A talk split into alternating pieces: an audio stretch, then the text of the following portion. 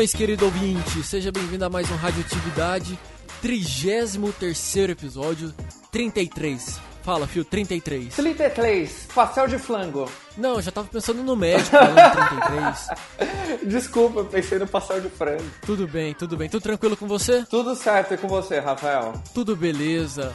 Hoje nós estamos aqui num Radioatividade Especial porque é dia de celebrar e apresentar para novas pessoas o que é um podcast. Então você que está aí escutando, você tem que fazer a sua parte. Pega aí o link do Radioatividade, pega o link de algum outro podcast que você gosta, que você acompanha, compartilhe com um amigo que não conhece a mídia, ensine, incentiva é, que, com que as pessoas conheçam um pouquinho mais dessa mídia que possamos todos crescer juntos. É isso? Exatamente. Quanto mais vocês compartilharem, mais maior essa mídia maravilhosa fica e mais ainda criadores vão, vão fazer podcasts legais para vocês ouvirem.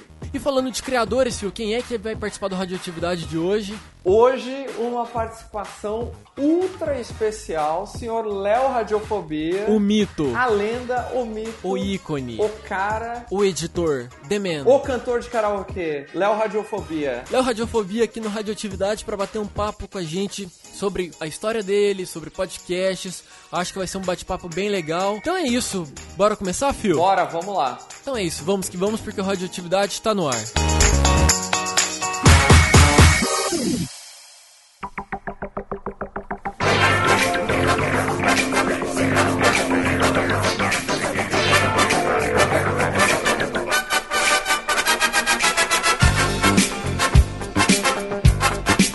Hoje é um episódio especial, nós temos a presença dele. Cara, eu tô. Eu tô. Tô me sentindo honrado de ter aqui o responsável pela edição do Nerdcast e do Tecnocast. Ele que é pai do Radiofobia, pai do Radiofobia Classics, do Alotênica. Uma salva de palmas para ele, Léo Lopes, o Léo Radiofobia! Ê, aplausos, aplausos, aplausos! É o que não tem anões pra bater palma. Viado! Baitola! Léo, prazer receber você aqui no, no Radioatividade. É você que serve aí de inspiração pra gente. É muito bom, espero que você se sinta confortável. O sofá tá aconchegante. Tá bom, tá tranquilo. Quero agradecer. Estão servindo aí aqui. bebida, uísque. Já, tá aqui, ó. Cadê, ó? ó.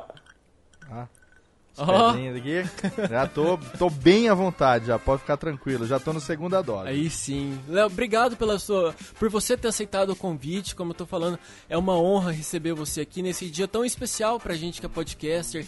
É, ver que o nosso, a nossa referência tá aqui do nosso lado, acompanhando e disposto a trocar ideia. Muito obrigado, cara, de verdade. Tô muito feliz.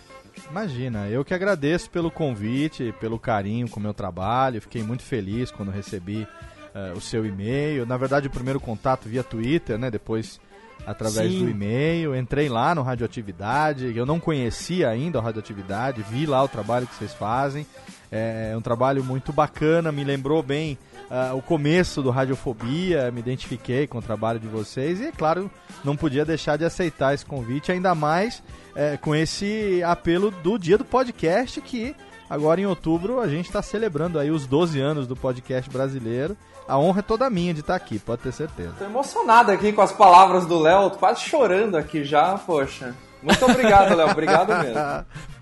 Tá chorando. Pega o lencinho, Fio, Calma, pega o calma, lencinho. Não chora, não chora. Pega Vou separar a caixinha aqui já pra ficar passando aqui. Léo, então eu acho que antes da gente, antes da gente começar a falar um pouquinho sobre os podcasts no Brasil, como que a gente tá, como que a gente tá inserido nesse mercado, eu acho que é legal as pessoas entenderem um pouquinho quem é o Léo Lopes, porque às vezes a pessoa tá escutando ali um Nerdcast e no final aparece ali o Guilherme Briggs falando que foi editado pelo Radiofobia. Este Nerdcast foi editado por Radiofobia, podcast e multimídia. Mas eu conheço muito bem quem é Léo Lopes. Com radioatividade dessa noite, você vai saber quem é Léo Lopes, onde ele vive, o que ele come, como ele se reproduz. Hoje, no Radioatividade. cara, eu sou, eu sou um cara. Como é que eu vou. É difícil a gente se definir, né, cara? É. Mas eu sou um, um homem de 42 anos, casado, pai de três filhos, que saí da minha terra natal com 18 anos para seguir uma carreira sacerdotal.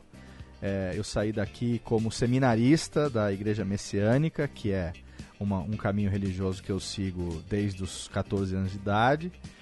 E aí eu, enfim, saí para seguir uma carreira sacerdotal. Então, apesar de sempre uh, ter um, um, pé na comunicação, de sempre ser um, um, moleque que falava muito, né? O meu defeito sempre foi falar demais.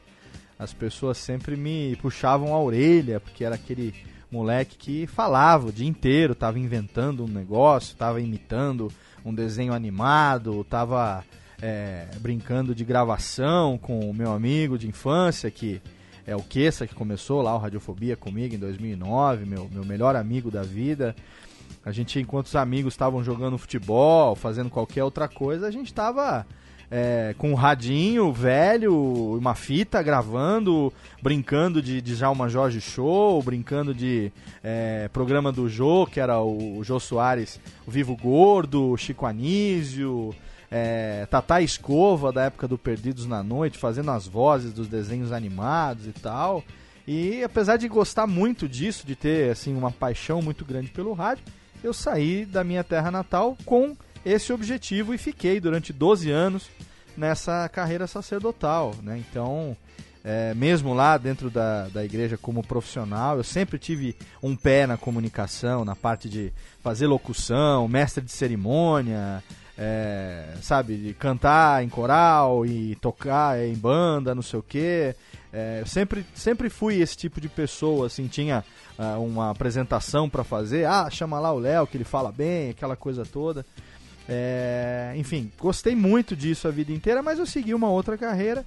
E aí, só aos 30 anos, já com 31 anos de idade, é que eu realmente fui é, me encontrar no rádio, né? Eu fui ter a oportunidade de estudar é, rádio propriamente dito, entrar numa escola de rádio, é, aprimorar a locução, estudar e tal, e realmente ver que era uma coisa fascinante que eu ainda gostaria de fazer na vida, apesar de ter já, enfim, uma idade avançada, né, para entrar no rádio, eu tentei, mas realmente era uma disputa injusta, né, com 31 anos, com dois filhos já, precisando de uma renda é, um pouco mais é, alta do que o, o salário inicial de um de um locutor de rádio que fazia horário de madrugada, de final de semana e tal, eu aí caí no mundo corporativo.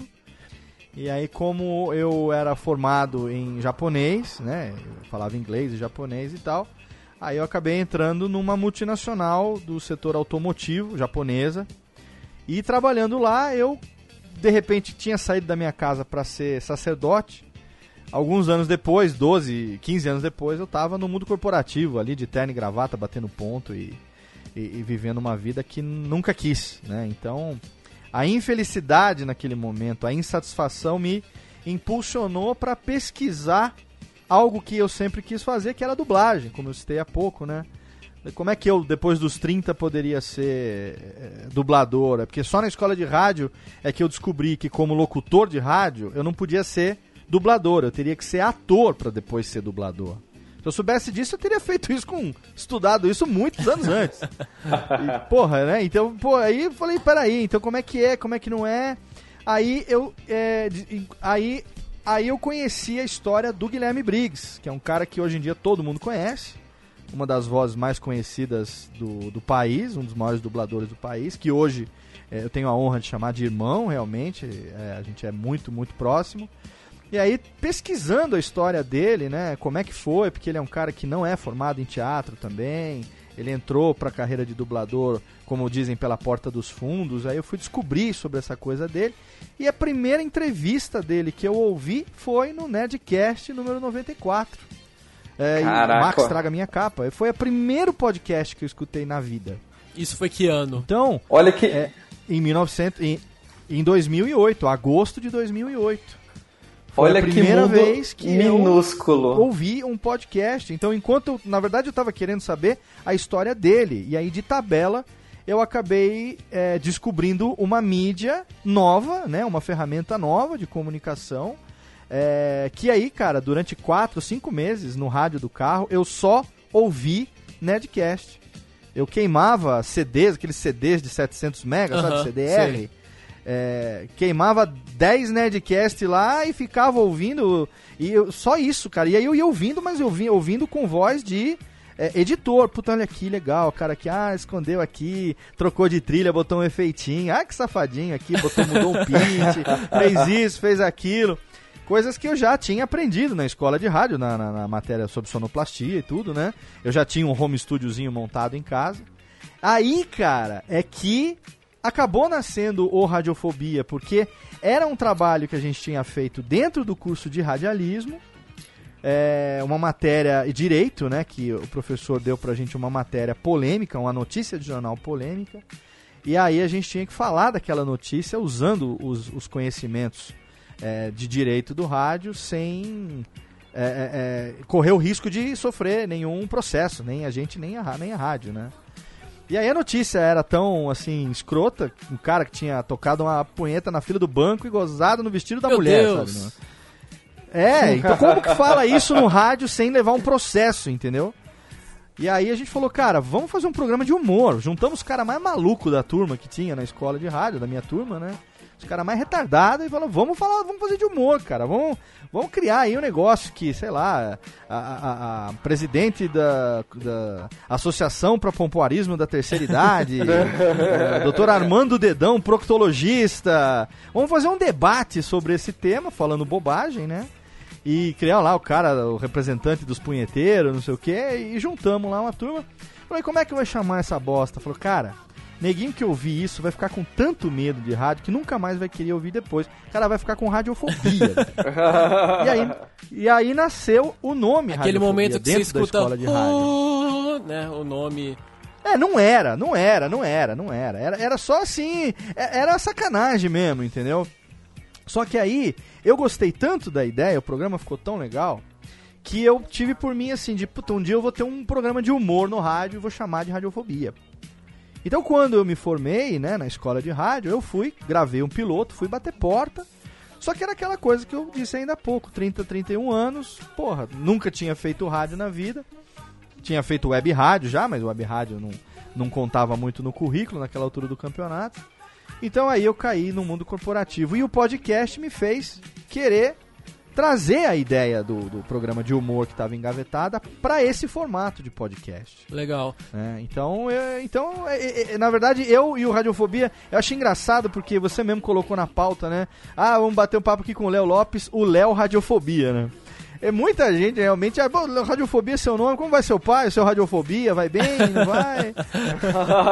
É, é, meu nome não é Radiofobia, mas assim, eu e, o- e o Radiofobia somos uma coisa só e a coisa acabou se, né, ao longo dos oito anos aí, é, se identificando de uma maneira tão, tão íntima que a minha história e a história do Radiofobia acabam se tornando uma só, porque o que eu faço hoje nada mais é do que aquela brincadeira de infância que eu fazia aqui em Serra Negra com Queça, quando a gente tinha 11, 12 anos de idade e que a gente resgatou isso 30 anos depois num- numa mídia totalmente diferente, né? Então, eu sou esse cara, eu sou esse cara que eh, com 38 anos já tinha mudado de carreira três vezes e que graças a Deus na terceira mudança, pelo menos até agora, não tenho perspectiva de mudar de novo. Mas se precisar mudar amanhã também, eu tô encarando qualquer uma. Vamos lá, não tem. não Vamos tem que vamos, né? Mas por enquanto tá vamos. feliz agora, né? Com certeza, se puder continuar nessa pegada, é algo que tem me satisfeito bastante. Muita gente me pergunta com relação à à realização como radialista, né? E eu encho o peito e falo com todas as letras que eu hoje posso dizer que, como podcaster, eu me realizo plenamente como radialista, sem dúvida nenhuma. É, é, não consigo me ver fazendo o que eu faço hoje no rádio, porque o rádio que eu sempre quis fazer não existe mais. O rádio do comunicador, o rádio daquele cara que falava com o ouvinte, no pé do ouvido, né, que, que conversava, isso não existe mais hoje em dia. O, o locutor hoje em dia, ele se resume a um anunciador de música, um, sabe, um falador de spot no comercial. Sim. Não é mais aquele comunicador. O rádio que eu amava era aquele rádio AM lá dos anos 80, do Eli Correia, do Paulo Barbosa, do Gil Gomes, do Zé Bétio, né, dos grandes nomes do rádio AM que eram os comunicadores. Então, eu não tenho frustração nenhuma de não estar no rádio, porque se eu tivesse no rádio hoje, eu não estaria fazendo aquilo que eu faço no podcast. A linguagem que o podcast tem hoje, no rádio ela não funcionaria porque é a linguagem do rádio AM, do rádio de pé do ouvido, que hoje em dia não existe mais. Então eu me realizo hoje plenamente como podcaster, como comunicador na mídia podcast, como radialista, sem dúvida nenhuma. O, o, a sua história eu, eu acabo também um pouco meio que olhando pra minha, porque eu, eu me tornei um ouvinte de rádio tem dois anos. Quando eu mudei aqui para São Paulo, falei, putz, né, vou procurar alguma coisa legal para poder escutar. E aí. Você passei... é da onde? Eu sou de Uberlândia, Minas, Minas Gerais. Certo. Uhum. E, Berlândia. E lá, Berlândia. e lá a rádio é, é bem isso, é, é, programação musical e você não tem muito. não tem programa de variedade em que realmente o locutor troque uma ideia ali com, com o ouvinte. E eu mudei aqui para São Paulo, eu comecei a escutar muito a Jovem Pan. Hoje, tanto é que uhum. o Radioatividade ele nasceu ali inspirado muito nos formatos, entre aspas, do, do Morning Show. E hoje eu também tento. Eu trago algumas coisas que eu vejo muito no pânico, na dinâmica que o Emílio tem para poder fazer as entrevistas e tal. E eu vejo também que Sim. você se inspirou muito, falando em Jovem Pan, em Djalma Jorge. Da onde que sai essa, sim, essa sim. paixão? Que, que é um, foi um puta de um personagem do rádio brasileiro. Hoje não tá mais sim. no ar, lógico. Mas que ainda uh -huh traz ali, marcou a história, né? Como é que foi a sua relação com o Djalma Jorge? É, o Djalma Jorge, ele tava no auge no meio dos anos 80, ali, 85, 86, que era exatamente quando eu tinha 11 anos, 11, 12 anos de idade, e fazia essa brincadeira de rádio com, com o Kessa, né? Então, uh, aqui em Serra Negra, a retransmissora do programa Djalma Jorge era a União FM 89,9 de Mogi Guaçu, que hoje é a 89,9 de Campinas, que retransmite a Jovem Pan. E naquela época era sábado, 6 horas da tarde, a gente parava para ouvir o programa inédito é, do Djalma Jorge Show, que era, assim, a gente, né, eu, a minha geração, eu e o Kessa principalmente, a gente é de uma geração de Hanna-Barbera, a gente é de uma geração de desenho animado, Uhum. A gente é de uma geração que foi criado por desenho animado, entendeu? A criançada. É, assim, os, as influências de humor na televisão era, como eu disse, Chico Anísio, Jô Soares na época do Vivo Gordo, é, Tata Escova na época do Perdidos na Noite, aqueles bonecos do Jep Maia é, que imitavam, eram os bonecos de látex que imitavam os políticos na época da redemocratização. Então, era o Lula que estava aparecendo, depois tinha, é, enfim, é, Maluf, Quércia, Franco Montoro, né, Ulisses Guimarães, Mário Covas, esses caras. Então, esses caras eram é, essa, os imitadores, os caras da voz, o cara do nonsense, né, a, a, eram a nossa referência. Então a gente é, brincava de ficar repetindo, gravando o programa, misturando tudo isso, fazendo uma amálgama de toda esta merda que a gente gostava de ouvir, que era uma, uma bobagem saudável, entendeu? Uma época que você não tinha esse humor erotizado que você tem hoje, você não tinha essa coisa de discriminação.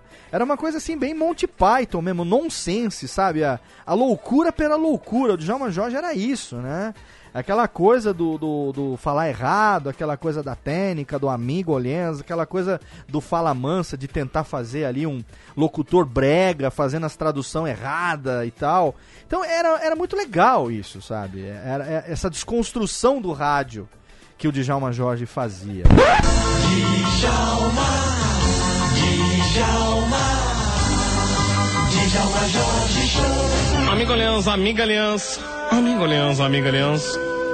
Amigo Lens, amiga Lens.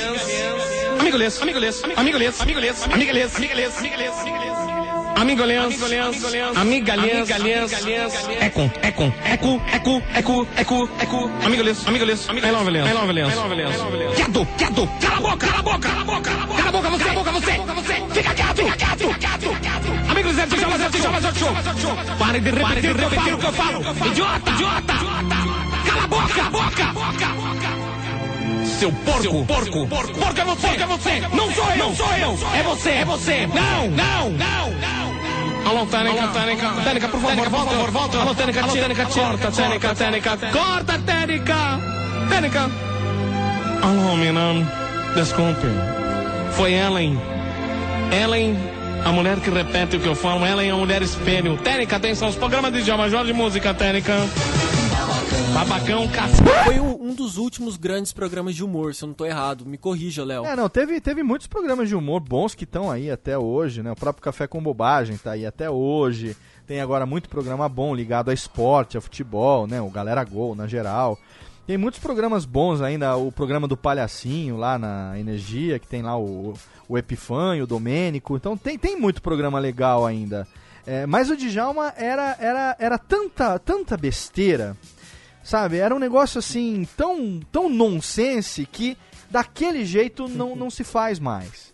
Sabe? Então, é- era muito legal, cara. Eu não sei. é- é- talvez porque a gente vivia aqui no interior, a gente não tinha muito. É uma época. Cara, imagina, uma época que não existia internet, uma, uma época que a gente não tinha acesso a muita coisa, além do que chegava pra gente pelo rádio e pela TV aqui.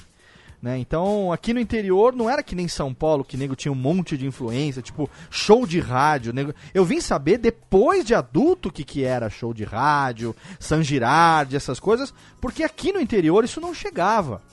Eu só fui saber Entendi. depois estudando. Eu sou um estudioso do humor no rádio. Estudando a história do humor no rádio, as influências e tal, é que eu fui descobrir muita coisa que nego fala, ah, mas é da sua época. Sim, mas lá no interior essas coisas não chegavam. Então o que chegava pra gente era Djalma Jorge e pela televisão era esses programas que eu falei pra você agora. Então essa, essa eram as nossas influências. Né? Agora, em termos de dinâmica de rádio, de dinâmica de locução, o Radiofobia bebeu muito da fonte do Pânico também. Você vê que eu uso muita trilha que é a trilha que eu descubro no Pânico. Né? Sim. A maneira de falar, às vezes o jeito de, de fazer, o jeito de ser meio, meio sacana, meio grosseiro, meio filha da puta. Isso é uma coisa totalmente do Emílio, sabe? Uma mistura de Emílio com bola. É, mas assim, sem querer imitar, entendeu? Uma coisa de você ter uma influência que é reconhecível, mas que não é proposital a ponto de se tornar uma cópia, de se tornar uma, um, um pânico wannabe. Não, não é essa a Sim. ideia do Radiofobia? Você, você se inspira, mas ali você consegue trilhar o seu caminho. Você pega ali as referências, né, e constrói o seu, o seu próprio estilo. É, eu, eu, eu sempre fiz o Radiofobia, eu faço Radiofobia em tempo real, com sonorização, trilha, tudo. E, e- e, assim, a ideia de fazer isso é exatamente o meu desafio assim. é, eu sempre penso da seguinte maneira: se amanhã eu precisasse substituir o Emílio no pânico, eu estaria pronto para isso. Então, é, é, essa, essa sempre foi a minha motivação, entendeu? Eu não quero perder, claro que eu sei que isso nunca vai acontecer, nem é meu objetivo.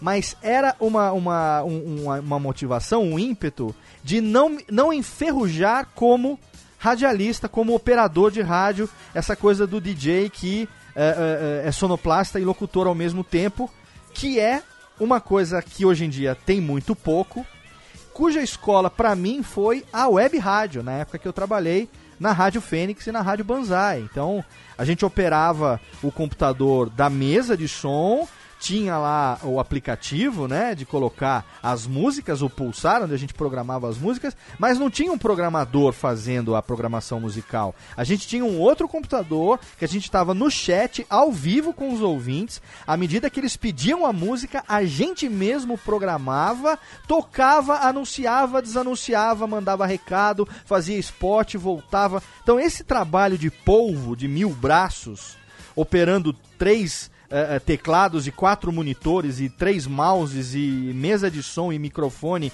tudo ao mesmo tempo, esse é o tesão que me move para fazer. Por isso que o Radiofobia não é gravado e sonorizado posteriormente. Ele é feito como se ao vivo fosse. Apesar de hoje estar aqui no interior e não ter um streaming bacana para poder transmitir ao vivo como eu já fiz na época que eu morava é, em São Bernardo, que eu tinha uma internet melhor do que a que eu tenho aqui hoje, eu continuo fazendo na hora da gravação, ele está acontecendo ao vivo. Eu só não está sendo streamado mais. Entendeu? E eu, eu tô preparado para que, a, a, pra, assim, para mim, psicologicamente falando, né? A única diferença para mim entre as mídias é que, ao invés de estar conectado num transmissor de rádio, eu estou gravando para depois publicar através de um feed. Essa é a única diferença, porque para mim a linguagem, a dinâmica e o tesão de fazer são exatamente os mesmos. Já dizia Faustão, orra bicho, eu não sei imitar Faustão, Léo, você vai ter que fazer o Quem Sabe Faz ao vivo. É brincadeira, meu, quem sabe faz ao vivo, bicho, essa fera, meu, aqui no Radioatividade, ô louco, grande. Eu, eu tive essa semana lá na Jovem Pan, no, no feriado agora do Dia das Crianças, eu consegui dar um pulo lá pra poder acompanhar também o Morning Show ali ao vivo, porque eu gosto de rádio Ah, e legal. você tá ali acompanhando, você sente como é que é a dinâmica. E, e percebendo lá, cara, eu, vi muito bem isso que você comentou da gente do, do profissional que tá ali na banca, na, na bancada, ser multitarefas. Isso. Porque o cérebro tem que estar dividido em 15 mil partes, né? Porque É. você tem que controlar, te- você Sim. tem que controlar a mesa, você tem que estar acompanhando o que, que as pessoas estão falando ali pra você acompanhar, acompanhar o raciocínio.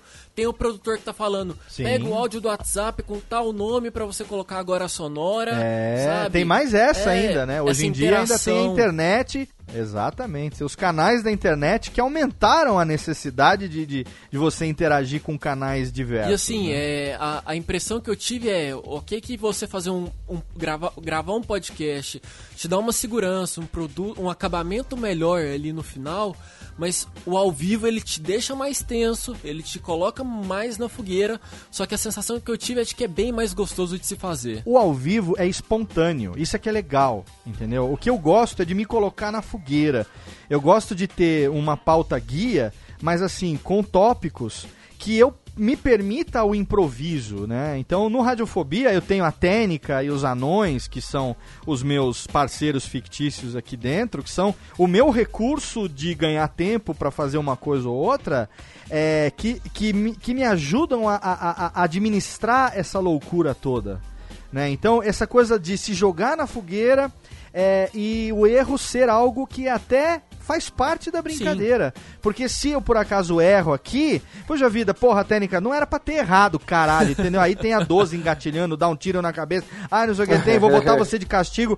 Por quê? Porque, entendeu? Se fala assim, ah, puta, errei, gente, pera um pouquinho, errei, vou fazer de novo, puta, que merda, errei. Não, que bom que eu errei, porque eu ganhei aqui, né, a- a aspas que eu precisava pra puxar a técnica para fazer a coisa funcionar, para dar um esporro nos anões, para fazer a dinâmica acontecer. Foi a, a maneira que eu criei de, de, é, é, transformar o erro em elemento do programa, né? Então, porque ao vivo, se eu estivesse numa emissora transmitindo via onda hertziana, via transmissor de rádio, errou ou acertou, tá indo pro ar, querido. Não tem segunda chance. Sim. Entendeu? Então, pra mim, pra mim, pra eu fazer a minha própria atração, se não for ao vivo, pra mim não tem graça. É claro que eu tenho hoje também o Alotênica, que tem uma- um viés totalmente diferente, e o Classics, que também é uma outra pegada, que aí sim, são programas que tem que ter uma pauta, que tem que ter uma produção, é, é uma dinâmica totalmente diferente. Mas o Radiofobia mesmo, original, ele é de improviso, ele é de brincadeira, e o erro, se não tiver, aí não tem graça.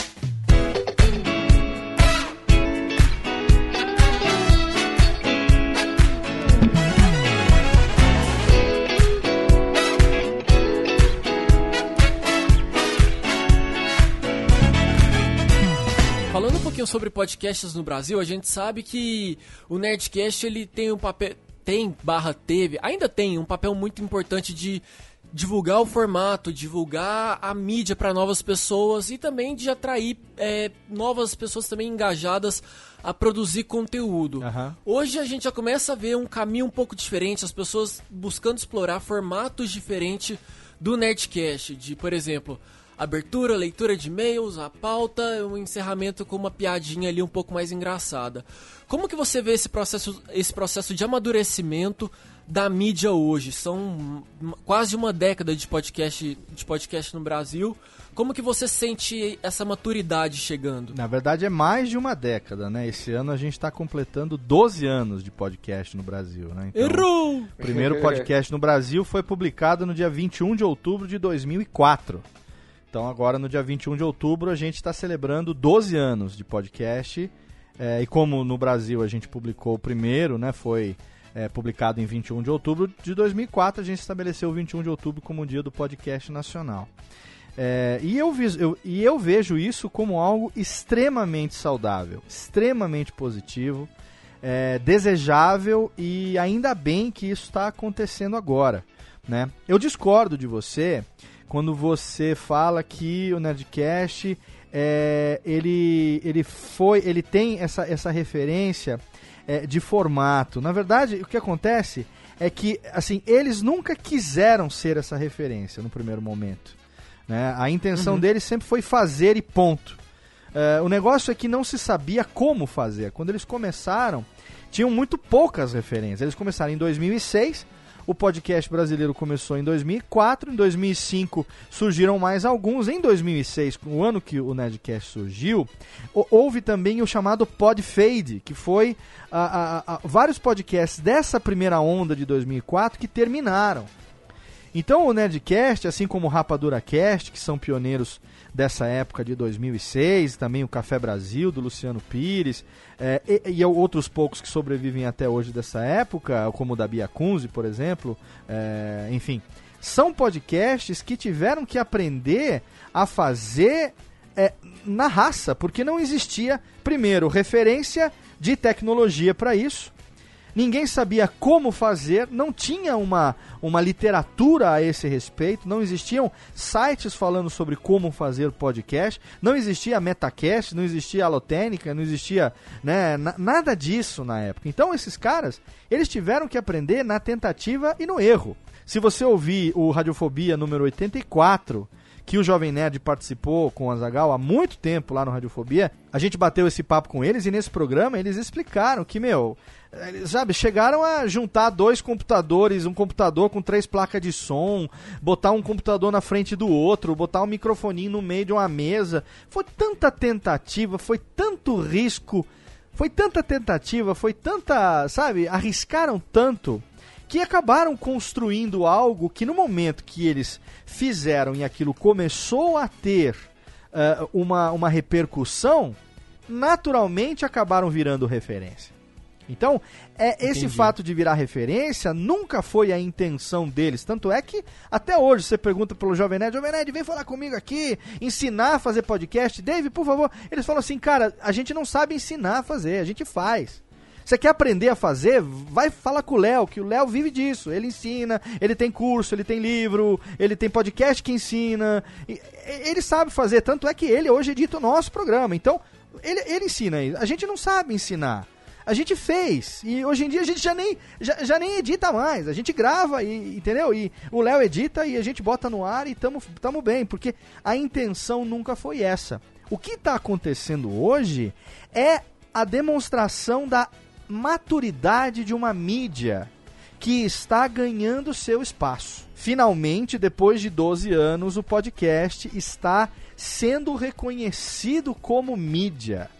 Não apenas como uma ferramenta de distribuição de um áudio através de um feed. Não está sendo reconhecido como mídia. Você já tem hoje agências de publicidade que vendem espaço publicitário nos podcasts, que colocam numa mesa de negociação, juntamente com televisão, juntamente com blogs, juntamente com rádio, com outdoor, com anúncio de revista, já botam ali, olha, aqui tem podcast também. Podcast tem esse nicho, o público é esse, o alcance deles semanal é esse, o engajamento deles é esse. Então, podcast finalmente está ainda a passos lentos. Sim, mas finalmente está sendo reconhecido como mídia. E isso é importantíssimo. Nesse contexto, é muito importante que haja a diversidade de formatos é muitíssimo importante que você tenha podcasts nesse formato de bate-papo informal, papo de boteco entre amigos, que você tenha podcast com uma com, que você tenha podcasts com um cunho mais jornalístico, que você tenha podcast com um cunho de storytelling, de audiodrama, de novela, que você tenha outros mais curtos, direto ao ponto, que você tenha outros feitos ao vivo, cobrindo eventos. A, a, a variedade de formatos que podem ser explorados é é infinita. É quanto mais formatos diferentes surgem, melhor para melhor pro podcast como mídia. Então, é extremamente saudável isso que está acontecendo e, a meu ver, eu que sou um profissional do dia a dia, que vivo de podcast, realmente posso dizer para você com todo orgulho, é uma mídia que tem um potencial muito grande que agora que está começando a ser explorado e que ainda está longe de dar tudo aquilo que pode. O potencial do podcast ainda não foi descoberto, está sendo aos poucos. À medida que grandes empresas estão adotando o podcast como ferramenta auxiliar é, nas suas estratégias de comunicação, das suas marcas, dos seus produtos, das suas campanhas, tudo isso é uma prova inconteste do potencial. Uma empresa como a SAP não vai investir uma grana para fazer um podcast simplesmente para aventurar. Uma empresa como a Alura, que tem lá o Nedtech e agora tem o seu hipsters.tech, uma empresa como Geração de Valor, que tem o seu Nerdcast empreendedor e desde o ano passado também o GVcast, esses caras não vão dar ponto sem nó. Entendeu? O cara sabe aonde que ele tá botando a grana dele. Ele não tá pagando para alguém fazer aquilo, para quem grava, para quem edita, para quem publica. Ele não tá investindo num, num cavalo perdedor, cara. Ele está investindo uma grana numa mídia que ele acredita que ele já teve comprovação do potencial dela, de engajamento, de entrega das campanhas, de venda realmente, entendeu? De trazer o ouvinte para junto deles ali.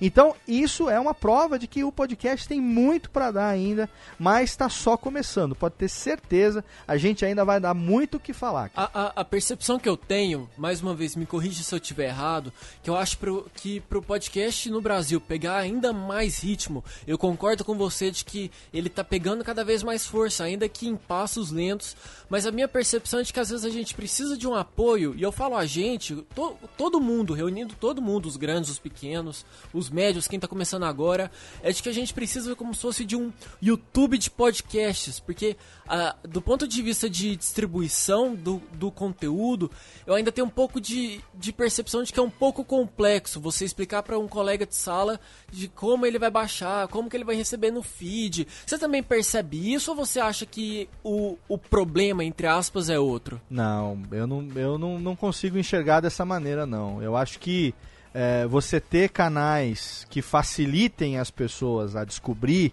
novos podcasts é benéfico. Você ter é, agregadores, você ter sites como Podflix, como YouTuner, né, como outros aí que estão em vias aí de serem anunciados e tal. Isso tudo é muito benéfico, mas no final das contas, o que conta é a qualidade e a relevância do conteúdo. Ponto. Não importa que divulguem, se o seu conteúdo é uma bosta, ele não tem mérito. Ah, porque tá faltando apoio. Tá, faltando apoio para quê? Para divulgar. Divulgar o quê? O meu podcast. O seu podcast é bom? Porque se ele for bom, ele vai crescer. Se ele for bom, ele vai ter audiência. Se ele for bom, ele vai ter engajamento. Se ele for bom, ele vai se preservar durante muito tempo. Você tá entendendo? O buraco é mais embaixo. Sim, sim. As pessoas, elas são muito mimadas. As pessoas, elas querem. De querer que a coisa cresça sozinho, né? Não, e elas querem que as pessoas façam as coisas por elas. Ah, porque ninguém me apoia. Tá, tá bom, ninguém nunca me apoiou também, queridão. Eu tô aqui até hoje cavando o meu próprio caminho, cara. Sabe? E, e, não sou pica das galáxias, não. Radiofobia tá longe de ser um programa é, campeão de audiência comparado com os grandes aí. Entendeu? Radiofobia é um programa de audiência boa, sim, relevante, sim. Mas a gente tá numa posição aí, em termos de audiência, mediana. Né? Então não é, sabe, Rapadura Cast, uh, Matando Robôs Gigantes, Melhores do Mundo. Tem programas que tem, puta, três, quatro vezes mais a audiência do Radiofobia. E eu não tô por aí arrastando minha bunda no chão dizendo, ah, ninguém me ama, ninguém me quer, ninguém me chama para participar. Ninguém... Cara, não, velho. Eu... Cadê teu espaço? Teu espaço você conquista. Entendeu? O que eu acho que falta é maturidade para as pessoas fazerem com seriedade aquilo que se propõe a fazer. Isso que falta. Falta para a pessoa pertinácia. Falta para a pessoa persistência. Falta para a pessoa muitas vezes o esforço em estudar um pouquinho, em se qualificar um pouquinho mais. Sabe? Puta vida, você já parou para pensar na qualidade do áudio que você distribui? Porque o público já não dá, não aguenta mais ouvir é, um programa que tá como se fosse gravado dentro de uma lata de Todd, de uma lata de Nescau. O cara, o cara já quer um mínimo de qualidade. 2016, puta que pariu. 12 anos de podcast. Sabe, numa época que você tem excelentes ferramentas gratuitas aí, numa época que você tem aplicativos excelentes, smartphones que são melhores do que muitos computadores. Nada justifica, a essa altura do campeonato, o cara tendo, hoje em dia, programas gratuitos que ensinam você a fazer com tutoriais. Só o Alotênica tem 46 episódios. É, cursos, workshops, livros, você tem um monte de fontes aí que você pode beber para aprender a fazer bonito logo do começo. Nada justifica você começar com uma qualidade pífia a essa altura do campeonato se não for falta de vontade ou falta de seriedade. E aí, se você não tem vontade, né? E se você também não leva o negócio a sério, como é que você pode querer que alguém leve? Fala pra mim. Então não é canal. Não é canal porque no final das contas, um podcast ele só precisa ter o seu site bem estruturado, com SEO bem feito, o seu feed bem organizado, para que quando você publique um programa, minutos depois, ele esteja disponível no iTunes e em todos os agregadores para a pessoa ouvir onde ela bem entender. E a questão de você fazer com que outras pessoas descubram um podcast, com que outras pessoas saibam que a mídia existe, é uma questão de doutrinar, é uma questão de catequizar as pessoas. É uma questão de acostumar as pessoas. Ah, mas nos Estados Unidos, querido, nos Estados Unidos você tem uma internet de excelente qualidade em qualquer muquifo. Você tem internet direto no teu carro. Você não precisa nem do celular. Você assina um podcast, você sincroniza com o rádio do teu carro, você ouve ali o teu MP3, o teu podcast ali. Quando você chega no teu desktop, você continua ouvindo do ponto que você parou. No teu smartphone é a mesma coisa, porque você tem internet boa em qualquer lugar. As pessoas sabem o que é podcast. Entendeu? O açougueiro da esquina, ele anuncia no podcast do cara porque o cara tem retorno. Agora aqui no Brasil você vai botar, ah, porque ouvi meu internet do smartphone, ah, meu smartphone, puta, cara, meu, eu mal tenho sinal da porra da TIM, eu vou ter 3G nesta merda. Sim. Entendeu? Então a gente tem hoje uma série de dificuldades culturais que ainda leva, que ainda levarão tempo para serem consolidadas, para entrarem no hábito das pessoas, mas que sim, isso vai acontecer. É claro que quanto mais a gente tiver iniciativa de agregar, de se unir para ganhar força, para a gente poder realmente fazer um volume.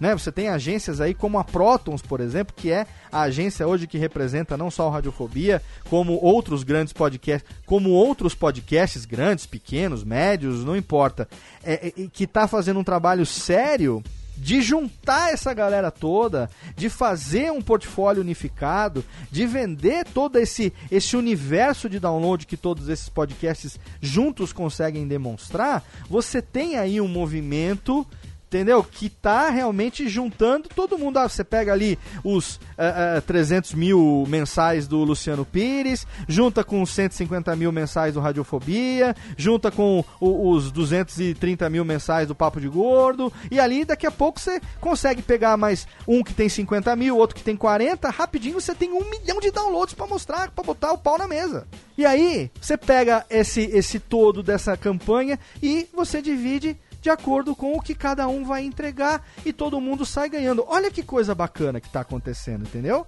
Alguém que está tendo o pensamento de agregar todo mundo em prol da mídia, para que todo mundo possa ali colher o seu cadinho de acordo com aquilo que consegue produzir de verdade. Então, cara, se tem relevância, se o conteúdo é bem feito, se as pessoas estão fazendo com paixão, com conhecimento, estão falando com propriedade, seja porque gostam muito ou porque entendem, ou na melhor das hipóteses, porque gostam e entendem, aí não tem o que dar errado.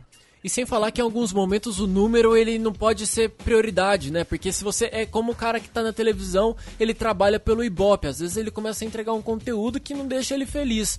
Eu acho que com o podcast na nossa mão, a gente tem a oportunidade de esforçar e entregar um conteúdo legal mas que depois também você não precisa nem se importar muito com, com os números. É lógico que os números são importantes, mas assim, se você também viver em cima disso pra, ah, eu quero ser o número um, número um, isso também acaba impactando na qualidade do seu trabalho, né? Se o Como número, você enxerga isso? Se o número fosse fundamental, eu não teria passado do segundo ano. Tem gente que fala assim, ah, aquele podcast não tem comentário, aquele podcast é uma bosta. Cara, tudo que você generaliza é uma bosta. Entendeu? O cara que generaliza as coisas é uma bosta. Não é o que está sendo generalizado. Ah, porque se o cara não tem. Cara, não importa. V vamos brincar de campanha pela vida, cada um cuida da sua? Melhor coisa que tem. Sabe? Você cuida do seu podcast da maneira como você achar melhor. O outro cuida do podcast da maneira como achar melhor. Você é amigo dele e você não fica cagando regra no do outro e vice-versa. Melhor coisa que tem. Porque assim, o podcast não é e nunca será uma mídia prioritariamente profissional. Podcast vai continuar e não há pecado nenhum nisso. Vai continuar sendo e a intenção, minha oração é que seja. Oxalá o podcast continue sendo primordialmente uma mídia amadora. Por quê? Se todo mundo. Aquela frase, lembra no, nos Incríveis que o, o, o Síndrome fala? Se todo mundo for super, Ninguém, ninguém vai, vai ser. ser mais. Entendeu? Não é, ah, porque todo mundo é profissional. Querido, se todo mundo resolvesse ganhar dinheiro com podcast e efetivamente fizesse por onde, estaria perfeito.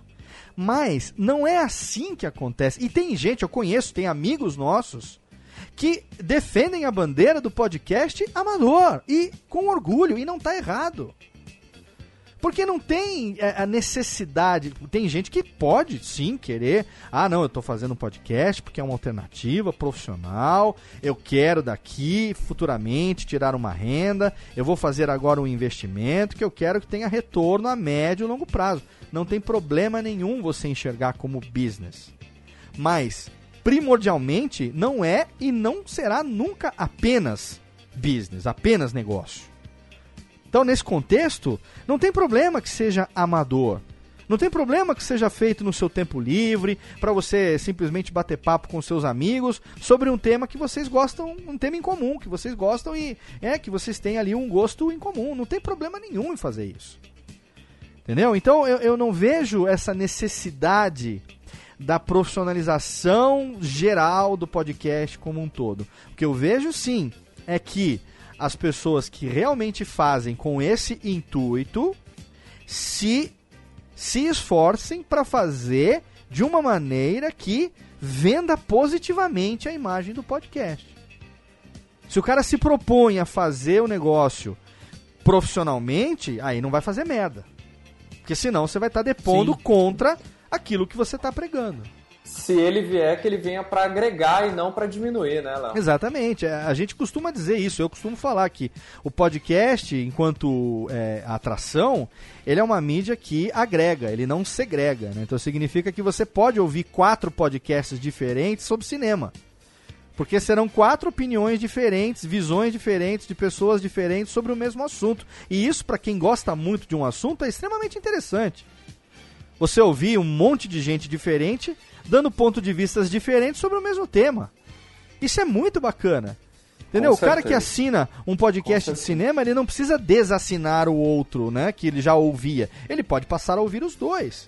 Então, nesse aspecto, a mídia ainda é uma mídia por- pela sua característica sob demanda, pela sua característica de ser é, é, móvel, né? De você ter tudo ali facilmente na mão.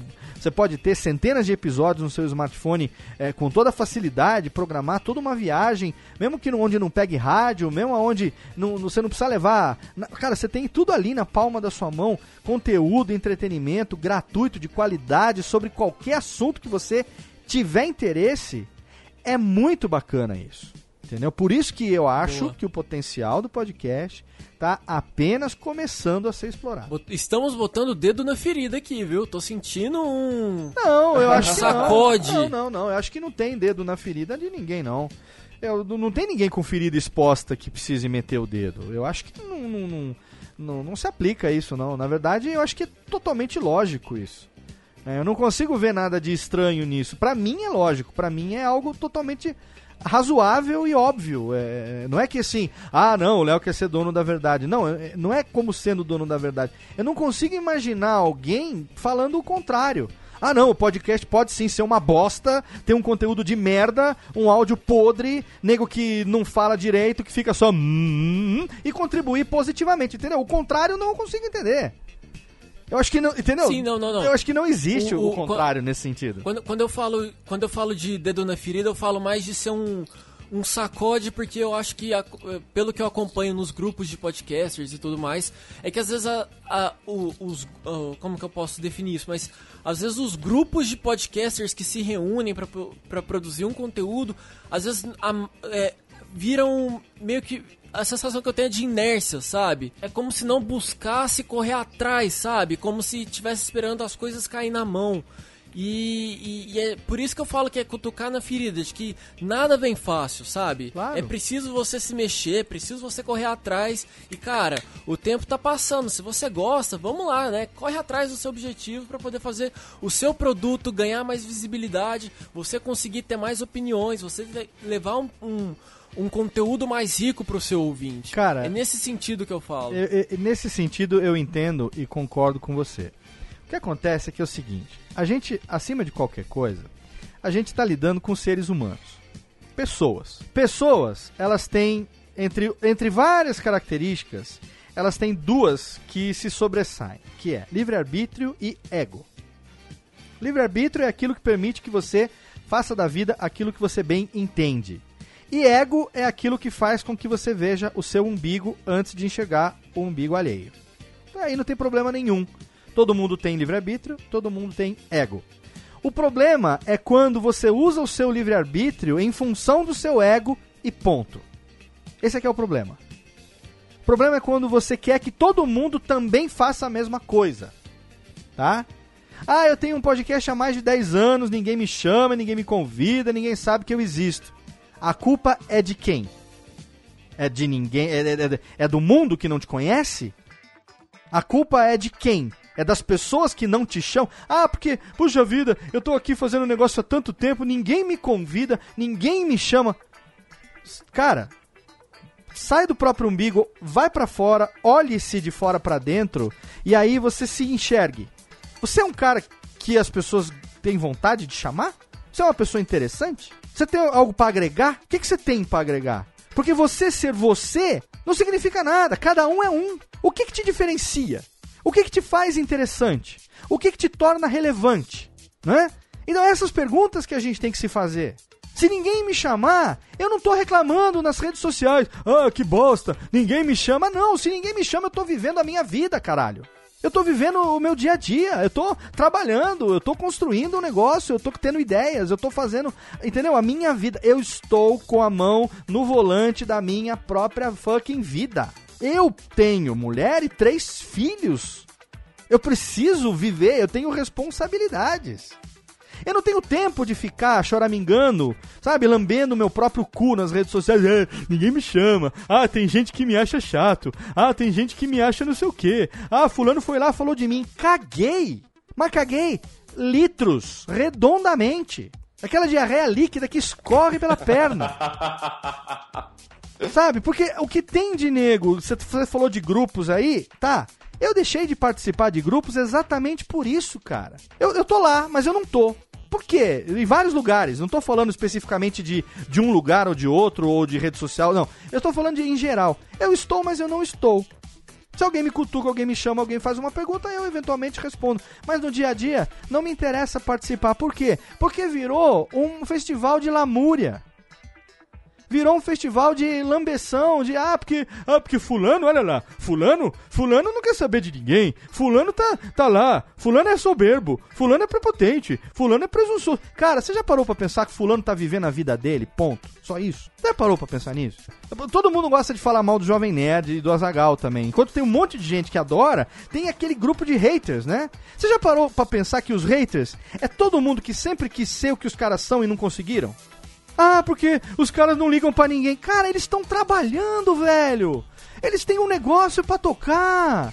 Tem duas, três empresas, tem uma família, tem um negócio pra crescer. Eu vou ficar parando pra perder tempo pra ficar respondendo haterzinho de grupo? Cara, pelo amor de Deus, vamos botar a mão na cabeça e vamos parar pra enxergar. As pessoas têm as suas próprias vidas. O Jovem Nerd e o Azagal, sem fazer nada, já fazem mais do que você fez até hoje pra podosfera como um todo. Esse você que eu digo é genérico. Mais do que eu, mais do que qualquer um. Sem fazer absolutamente nada. A existência deles ali, entendeu? O legado que eles já construíram, aquilo que eles representam por si só. já deveria ser motivo para você agradecer pela existência dos caras e não pra ficar, ah, porque eu vi que os caras, né, eles são um bando de antissocial, a gente manda e-mail, o cara não responde, a gente cita, o cara não, não comenta, a gente fala. Você acha mesmo, cara? Você acha mesmo? Ah, poupe, poupe-me, né, desse papinho, vamos, vamos crescer, sabe, cara, bota a mão na cabeça é o seguinte, querido, é, você ser famoso e relevante na internet é a mesma coisa que você ser milionário no banco imobiliário. Isso não tem a menor importância. Se isso não tiver uma ressonância na sua vida real, isso não tem a menor importância. O que conta é você colocar a cabeça no, no travesseiro à noite e tá tranquilo, né? É, tá cara. feliz com o que você fez ali. O youtuber como o Castanhari da vida, como o Whindersson, como uma Kéfera da vida, são relevantes na rede social. Ah, Léo, mas tá vendo? Esses caras não são é, milionários no banco imobiliário. Eles estão ganhando dinheiro na vida real. Claro, porque eles são verdadeiramente relevantes naquilo que eles fazem. Então, ali é o negócio deles, ali é a profissão deles. Esses caras vestiram a camisa profissão youtuber, ganham dinheiro com isso hoje. Estão vivendo a vida deles.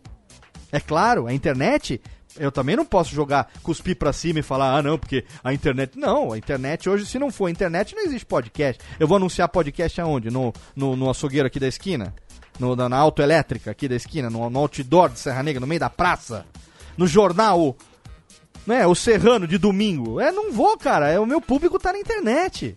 Quem tem uma existência virtual, quem tem um site, quem tem uma existência nas redes sociais, uma empresa que tem uma atuação na internet, é neles que eu vou focar, porque o podcast ainda tem um público, lógico, primordialmente, que tá ali conectado, obviamente falando. Entendeu? Mas o que eu quero dizer é que enquanto as pessoas, algumas pessoas, isso ainda bem que não é a maioria, mas enquanto algumas pessoas estão perdendo o seu tempo reclamando do outro, esse outro está investindo seu tempo construindo alguma coisa concreta.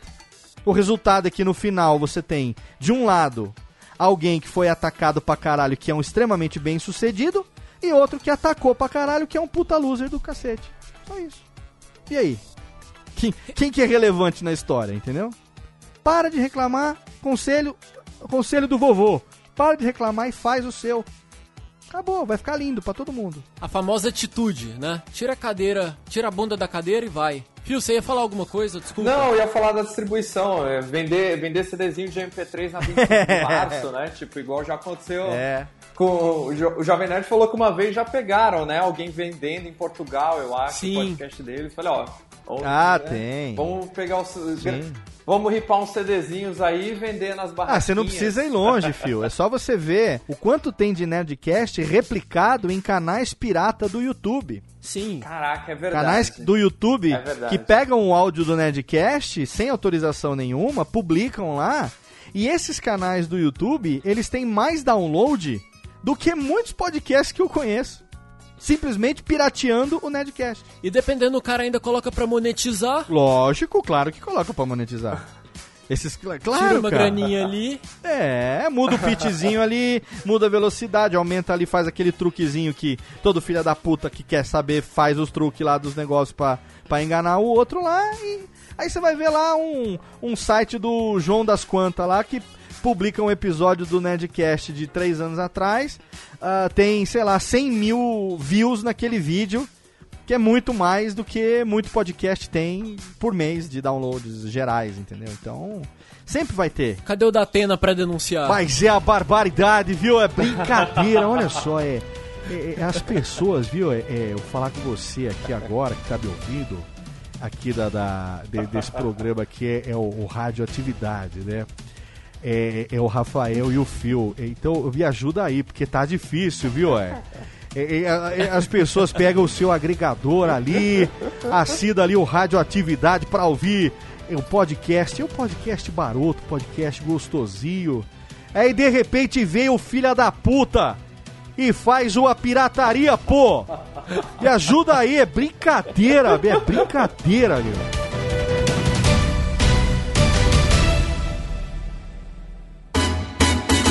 Léo, queria muito saber, assim, é, se você ouve muito, muitos podcasts novos dessa turma que está surgindo, sei lá. Sei que é um, é um, conteúdo muito grande, mas eu tenho certeza que tem muita gente que chega para você, ou alguma coisa que te chama atenção, que você acaba ouvindo e tudo mais. Eu queria saber o que, que você acha desse conteúdo que está sendo gerado pelos podcasters de agora, assim. Se você acha que é um conteúdo que é diferente, se você acha que é muito. tá tudo muito igual, se tem gente sendo original por aí, se estão criando conteúdos legais, enfim, eu queria saber seu panorama sobre, sobre isso. Então, Phil, eu acho que o que faz a diferença são as pessoas.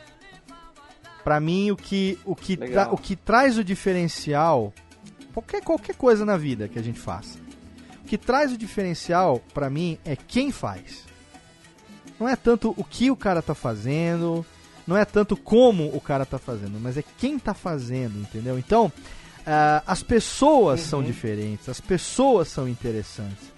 É claro que hoje em dia eu não consigo mais ouvir podcast como eu ouvia antes de ter a minha empresa, antes de trabalhar profissionalmente com isso, obviamente.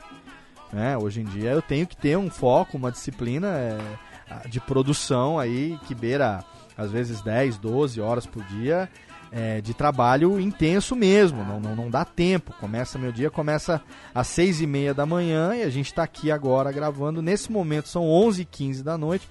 A hora que a gente acabar a gravação, eu ainda tenho dois podcasts para revisar antes de dormir ainda. Então, é, é assim que a coisa funciona. Uhum. Mas não tem problema, é o caminho que eu escolhi, eu não estou reclamando não. O que eu estou dizendo é que nesse dia a dia atarefado, eu já não tenho mais o tempo que eu tinha antes para ouvir é, podcast como eu realmente gostaria de ouvir. Então, é claro que eu recebo muita indicação de coisa nova, através das redes sociais, através do, do, da interação com os ouvintes do Radiofobia. O Thiago Miro, que me ajuda hoje na empresa, meu braço direito na empresa, ele tem lá o Mundo Podcast dele e ele também está sempre ligado, ele acaba sendo para mim meio que o filtro nesse, nesse aspecto, né? Porque ele também administra a TeiaCast e também está ligado no que está acontecendo de novos aplicativos, de novos agregadores. Então ele acaba meio que filtrando isso e trazendo para mim, Léo, olha aqui tem dois ou três podcasts aqui bacanas, acho que você vai gostar, tenta ouvir lá e tal. E aí eu, eu, eu ouço. Eventualmente eu acabo ouvindo tudo aquilo que chega até mim, nem que seja pouquinho, nem que seja, sabe, um trecho, dois, três minutos, é, para eu poder filtrar. Ah, esse podcast aqui acho que né? Pô, legal, as pessoas me parecem interessantes, o assunto também interessou, tá bem produzido, o áudio não machuca meu ouvido, acho que eu vou. Aí eu assino, baixo um ou dois programas para escutar, né? E eventualmente tem alguns que eu escuto e falo, puta, isso aqui não dá, não, não, não, tem, não tem como, sabe? Então. É, uhum. Então, é, mas eu acabo ouvindo de um, po um pouco de tudo. E eu acho, Fio, que tem muita coisa boa chegando e que isso tende a aumentar cada vez mais. Não importa qual é o nicho, qual o Legal. nicho que o podcast é, é, se, se dedica a fazer. Pode ser o nicho cultura pop, nerd, geek, não importa. Sabe? Eu acho que a intenção, se você chegar, ah, minha intenção é desbancar o Jovem Nerd. Já ouvi muito isso. ah, eu vou chegar, o que eu vou fazer acontecer, eu vou desbancar o Jovem Nerd. Querido, não vai. Se a sua intenção é essa, não vai. Tira o seu cavalinho da chuva porque não vai acontecer. Entendeu? Então, para você construir 10 anos de reputação, de credibilidade, de resultado, de entrega, de engajamento, não vai. Então, você pode muito bem agregar com a sua equipe diferenciada, com a maneira diferente de tratar os assuntos. Tem vários podcasts bacanas, é, num, num, nicho que também é um nicho que tem muita gente que faz, que é o nicho comédia, humor, né? É, tem muito podcast uhum. que, né, assim, é, porque é fácil, é aquela coisa de, ah, é, eu, eu com meus amigos no boteco, a gente tem um papo engraçado, a gente, a gente ri muito, né? Então por que, que eu não junto essa galera? Não pode, nosso podcast vai ser um sucesso. Porque a gente ri muito entre nós, todo mundo vai rir também. Né? E, e às vezes não é assim que acontece. Às vezes você e seus amigos têm uma sinergia que entre vocês ela comunica de uma maneira que com o público talvez não vá comunicar. Mas tem muitos que acabam acertando na fórmula e começam a fazer e estão dando muito certo, né? A gente tem aí excelentes podcasts aí da nova safra, vamos chamar assim, é, que estão aí com, sei lá, menos de, de 50 programas e que, porra, chegaram chegando aí com um conteúdo bacana, com integrantes é, que estão numa interação legal, sabe? Uma edição bem feita, uma preocupação ali com uma plástica, né, bem produzida. Aí, cara, só tem a agregar, com certeza. Podcasts assim, quanto mais surgirem, melhor para todo mundo, pode ter certeza disso. Boa. E, e, o, que eu achei, o que eu achei legal que você falou dessa questão das pessoas é que é muito importante, né? Porque eu acho que você tem que agregar gente que tem conteúdo, né? Assim, o Rafael, ele teve. O Rafael é o nosso CEO, a gente brinca aqui que ele é o nosso. O nosso líder tirano, né? Do podcast. eu falo assim. E aí. Não, é assim, é uma brincadeira que a gente tem saudável. Todos, todos somos, e Rafael. Assim, não, não esquenta, não, porque um... todos somos. E ele conseguiu juntar um pessoal, tipo, o diferencial que a gente busca pro radioatividade é justamente esse, né? A gente começou com um grupo de três e hoje nós somos sete, né, Rafael? Nós somos sete ou oito. Isso. Que entraram as meninas depois, porque a gente quis multiplicar o máximo possível de mentes para agregar conteúdo para discutir no, num alto nível, né? Uhum. Tipo, quem sabe melhor sobre o assunto, a gente junta para falar da melhor maneira possível e entregar o melhor conteúdo. Também tem isso, né? Às vezes tem gente que arrisca gravar programa em cima de coisa que acaba não sabendo direito e tudo mais. E pelo menos é um mínimo, acho que ter um estudo e ter gente que, que realmente sabe debater sobre os temas. Eu, te, eu, tento, eu tento deixar o, sempre uma conversa. Eu acho que é o que você falou, Léo, de tentar levar visões diferentes, às vezes, sobre um determinado assunto. Aqui no, no Radioatividade, por exemplo, é, do, ponto de vista, do ponto de vista de equipe, é, a gente tem uma, uma menina, a, nós temos a Raquel, que ela é totalmente esquerda, esquerda, esquerda, e nós temos o, o, o Gob, que é direita, direita, direita. E assim, a gente junta o, todo mundo e vira uma discussão saudável, sabe? As pessoas sabem discutir. É lógico que a gente não fala sobre política, mas é, é são visões diferentes, realidades diferentes, mas que a gente consegue juntar e, e tentar passar isso para o ouvinte, sabe? É o que é o que me dá orgulho, sabe? É isso que vale, faz é isso que faz valer a pena, né? É, é, eu, eu trato radioatividade mesmo como um filho, sabe? De me imaginar é um pouco do que você falou no início, de você fazer uma brincadeira ali que você se imagina como radialista, você volta nos seus tempos de 11 anos de idade. Eu, eu, eu tenho radioatividade como uma brincadeira séria em que eu me vejo como um radialista, sabe? Uhum. E eu gosto muito, às vezes a gente passa a noite fazendo, editando, mas sabe quando você termina, você faz a revisão, você fala, cara, que orgulho de escutar isso, sabe? Ficou, ficou do jeito que eu queria. Então, assim, é, é apaixonante, de verdade. É uma cachaça, eu sempre digo, cara, sabe? É. é. É uma grande cachaça. E, e uma coisa que eu, eu, eu, gosto de falar sempre é. Cara, faz aquilo que você gosta, com pessoas que te fazem sentir bem, sobre assuntos que te fazem feliz, sabe? Que te fazem sorrir. E isso vai chegar no seu público. Isso vai comunicar para o seu público. Os podcasts que mais estão crescendo nessa nova geração aí, desses 12 anos de podcast, são aqueles que estão começando sem grandes pretensões.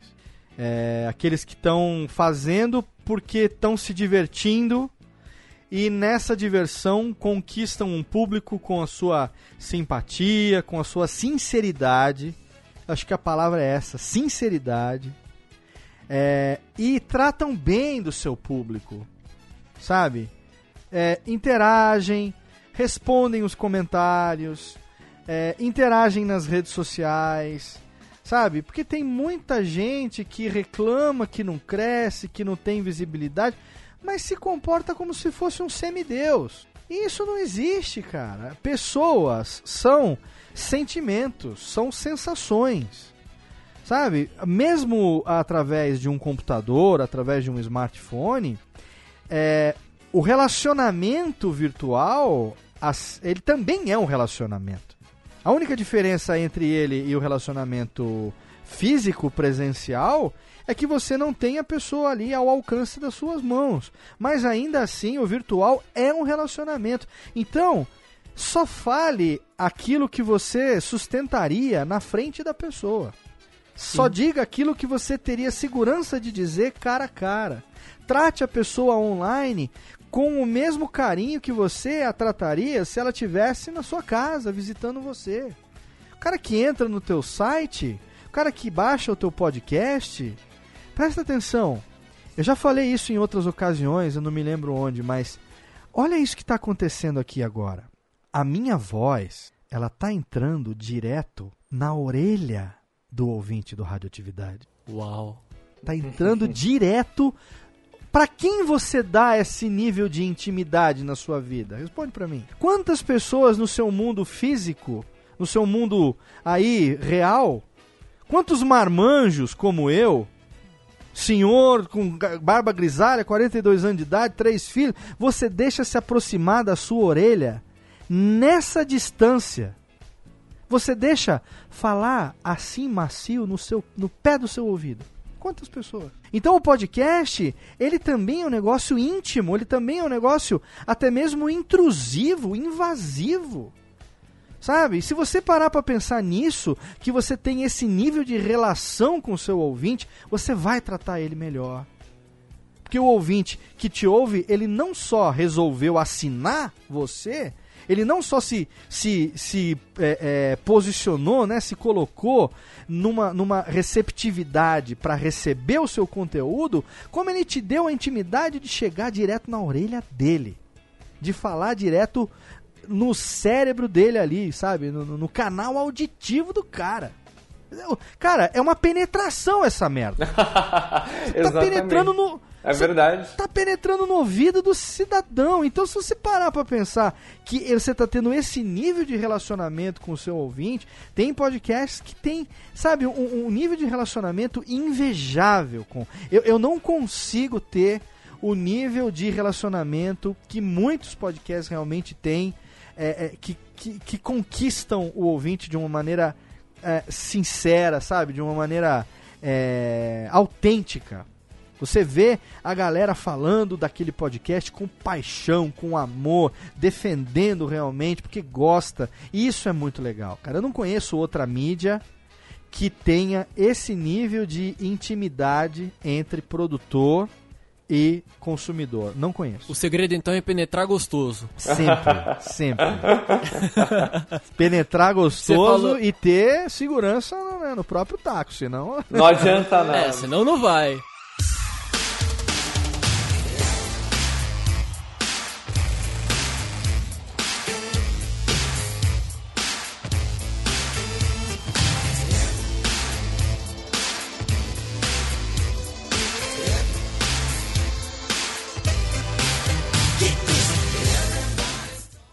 Maradona aqui do Radioatividade não para de servir uísque pro Léo. Cara, não sei não. se ele já tá alcoolizado Não, já ali. acabou meu uísque, agora eu já tô na água, já que eu já, Já? tô na. É, já tem amanhã é dia de trabalho, puxa vida. Não, já. Tem que pegar leve. Pega leve, é, já foi, foi, já terminou a minha dosinha, agora eu já tô na água com Sim, gás. sim.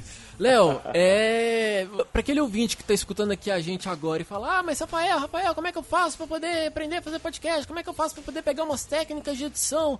Léo, qual que é a sua resposta pra esse tipo de questionamento? Então, é, não, na, é, é, na Rádio Oficina, deixar bem claro aqui, na época não existia ainda a cadeira podcast, eu estudei é, locução, radialismo, é, setor locução, né? Então eu fiz o curso de locutor de rádio. É, Sim. Agora já estão implementando lá né, podcast também, já tem as ferramentas e tal. Se bem que eu tive acesso à apostila recentemente e tá bem capenga, então não, não- serve muito. Fonha. É, foi. Mas ah, pra quem quiser aprender a fazer podcast, primeiro, de graça. Então, você tem o Alotênica, que é um podcast mensal que eu produzo sobre produção de podcasts. Então, você vai entrar lá no site radiofobia.com.br podcast e lá, visivelmente, você vai encontrar lá o Alotênica. É um programa que é, eu faço basicamente atendendo a dúvidas que eu recebo por e-mail dos ouvintes. Na maioria, os ouvintes do Alotênica são produtores ou pessoas que gostariam de produzir. E ali eu procuro mensalmente abordar um tema que seja diversificado sobre o universo do podcast. Então, a gente já 46 programas. A gente já falou de tudo um pouco, mas eu tô sempre diversificando e tentando falar sobre alguma coisa diferente que envolva edição, que envolva produção, que envolva locução, é, todos os aspectos praticamente da, da produção do podcast. Então, se você realmente nunca fez nada, só ouviu até hoje, quer começar do zero, tem 46 programas, ou seja, mais de 50 horas de aula grátis para você fazer assinando o feed do Alotênica. Tá tudo lá. Você recebe, pode fazer o download de todos e ouvir desde o começo ou procurar pelo assunto do seu interesse na busca, desde direitos autorais até microfone mais adequado, é, técnicas para gravação ao vivo, enfim, tem, tem de tudo lá. Agora, se você quiser é, um curso audiovisual, aí você pode assinar o workshop de produção de podcasts online, que é o meu workshop, um workshop que eu ministrei é, em 2013 em São Paulo, ainda está atual, não está defasado ainda o conteúdo. É, e aí eu gravei esse workshop, eu fiz em 2013 em vários lugares, várias capitais do Brasil, esse curso presencial. E aí uma das aulas a gente preparou para filmar e transformar isso num conteúdo que pudesse ser online. Então tem a apresentação né, do, do PowerPoint que eu já incorporei nos vídeos.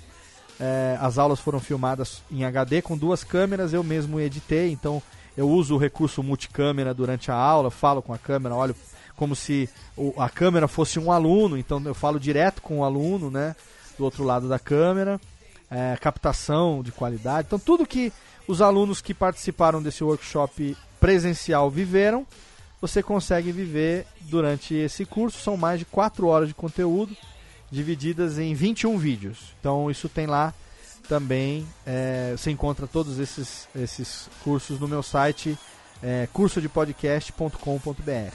Também tem uma terceira opção, que é o meu livro, Podcast Guia Básico, foi lançado ano passado, em 2015. É, ainda é o único livro técnico sobre produção de podcasts publicado em português, publicado pela Marsupial Editora, é, escrito por mim, com apoio do meu amigo Tiago Miro, foi meu auxiliar na elaboração é, das tabelas e das figuras do livro.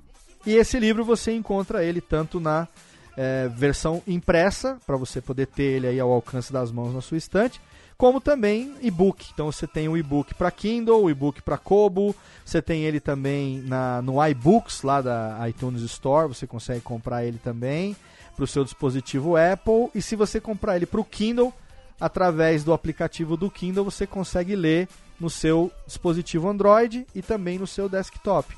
Então tem todas essas opções que fazem parte do meu trabalho também como é, instrutor, como professor é, de podcast para quem quiser aprender a fazer. É, é um negócio muito bacana porque né, você não vai ter aquela bateção de cabeça que a gente citou no começo do programa, né, que o Jovem Nerd, o pessoal da geração deles tiveram lá no começo de tentativa e erro. Você hoje tem aí uma gama de informações facilmente acessíveis, muitas aí de graça, um conteúdo totalmente gratuito para você. É, e opcionalmente, se você quiser assinar, tem aí também conteúdo para você, para todo mundo, eu fico muito feliz ao longo desses anos. É, mais de mil pessoas já fizeram o curso, já aprenderam comigo. Muitos deles já estão editando, já estão trabalhando com isso. Você vê que eu sou tão burro que eu formo a minha própria concorrência, né? Eu ensino aqueles que vão tirar os meus clientes daqui a pouco no futuro, mas não tem problema não. Os caras além de fazerem o seu próprio podcast, tem muitos alunos aí que já estão com empresa aberta, também trabalhando com edição, e é um orgulho para mim toda vez que um deles me manda um e-mail que fala: Olha, eu abri a minha empresa, já tenho meus clientes e tal. É muito bacana poder contribuir para que as pessoas, enfim, gostem do podcast e façam é, cada vez mais, né? Porque o que a gente quer é que cresça cada vez mais. Quanto mais gente fizer, melhor para a mídia como um todo, né? Léo, extremamente lisonjeado de ter você aqui no Radioatividade nesse episódio especial. Que isso, cara. É. Que, que isso. Eu, eu que tenho que falar que é isso. Mas é, fico muito feliz de novamente você ter aceita, aceitado o convite e ter batido esse papo com a gente. Eu acho que mais do que nunca é sempre válido a gente discutir um pouco mais a nossa essa mídia da qual a gente faz parte, a gente enxergar ela melhor é, aprender a valorizar, porque só assim o podcast vai crescendo no Brasil, novos programas vão surgir e aí a gente vai ter, de certa forma, mais concorrência, aquela concorrência boa de você querer também melhorar cada vez mais o seu conteúdo e o mais importante é ser feliz com o que você produz. Cara, muito obrigado de verdade. É, você me inspira, eu acho que você, eu sei que você inspira muitos dos nossos ouvintes. Então hoje aqui é uma reali- re- realização de um sonho. De verdade, muito obrigado, Léo. Que isso, cara. Eu Chorando, agradeço chorando. o convite e espero que, eu não sei, eu fico meio sempre assim, é, como diz o outro, meio desenchabido, como me convidam pra ficar falando sobre mim, sobre meu trabalho, tal, tal. Quero que você me convide qualquer dia aí pra gente falar sobre uma temática que seja a temática aí do dia a dia do radioatividade, pra vir conversar sobre algum assunto e tal. Faz favor. Tô sempre à disposição. Bebidas alcoólicas. Opa, tamo aqui. Qualquer coisa. O foda que só me chamam pra falar.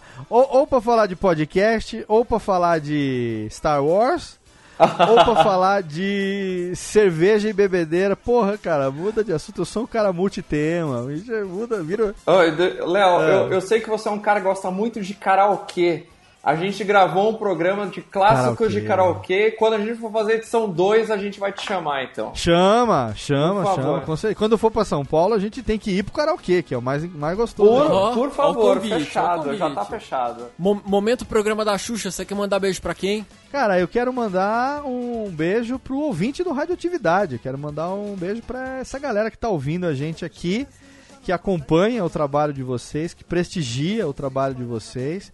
Com certeza vocês têm já uma audiência que gosta do que vocês fazem, que compartilha nas redes sociais, que interage. É, e é essa a audiência que vocês devem valorizar, sabe? Então, ao invés de reclamar pela audiência que ainda não tem, vamos valorizar por aqueles fiéis que estão com a gente a cada edição, porque esses são aqueles que fazem cada noite mal dormida, cada calo no dedo de mouse, né, cada é, noite rouca de ter falado demais, valer a pena. Então, se eu quero mandar um beijo aqui pro ouvinte do Radioatividade, que graças a eles vocês estão aqui até hoje fazendo esse podcast tão bacana que hoje eu tive a honra de participar. Obrigado. Olha só, obrigado, Léo. Ah, só antes da gente encerrar, a gente tem que. A gente tem que mandar um abraço. Eu quero mandar um abraço para um grande amigo podcaster nosso, Jeff Barbosa, Chester. O Chester. No, no, no- no Radiofobia. Cara, gente boa, é um brother nosso aqui do Radioatividade. A gente troca ideia praticamente toda semana. Jeff, um grande abraço e em breve eu quero você também aqui no Radioatividade. hein? Menino Chester, Não- chama não- eu, não chama eu e o Chester que a gente vem juntos aqui fazer uma bagunça, vai ser legal. Vamos fazer um- uma bagunça aqui, um- vamos falar sobre o que? Sei lá, qualquer coisa, vocês decidem aí. Vamos falar de qualquer A coisa. gente mata no A peito. gente bebe e fala. Com radioatividade aqui, qualquer mistura vai ser legal. É isso aí. Então, se você quiser mandar o seu recado sobre esse episódio que a gente gravou hoje com Léo Radiofobia, só pra relembrar, você pode mandar um tweet pra gente no arroba radioatividade. Você pode mandar um recado também por e-mail pro contato arroba radioatividade.org. O nosso site tá lá, radioatividade.org, com todos os episódios. E a gente sempre pede pra você se, se- inscrever lá no feed ou no iTunes pra receber nossos episódios assim que eles forem publicados, beleza? Exatamente. Por hoje é só, Fio? Por hoje é só. Esse especial dia do podcast. E em breve estaremos de volta. Em breve estaremos de volta. No ano passado a gente conseguiu gravar um depoimento com o Jovem Nerd. Esse ano a gente entrevistou Léo Radiofobia. O que, que nos espera pra 2017? Silvio Santos. Silvio Santos, né? Silvio Santos. Eu acho que é uma. é- eu acho que é humilde. Humilde da, da nossa É, parte. é, eu acho factível, plenamente factível. O Léo falou bastante hoje sobre humi- humildade, você viu, né? Sim, sim, com certeza. Ego. Se não der o Silvio Santos, a gente entrevista um, um, um só um sósia dele, tá bom. É, a gente. Vamos. Vamos. A gente. É, a gente dá um jeito. A gente, a gente, gente dá um resolve. jeito. Então é isso, querido ouvinte. Espero que você tenha gostado desse bate-papo. Mais uma vez, se inscreva lá em todos os nossos canais, redes sociais. Manda recado lá pra gente que nós vamos responder. Voltaremos em breve, não sei se na semana que vem, ou na outra, ou na outra, mas nós voltamos. Não precisa entrar em pânico. Um beijo, um abraço e E um queijo. tudo de bom. Você fala um beijo, eu lembro de um queijo. Toda vez é isso.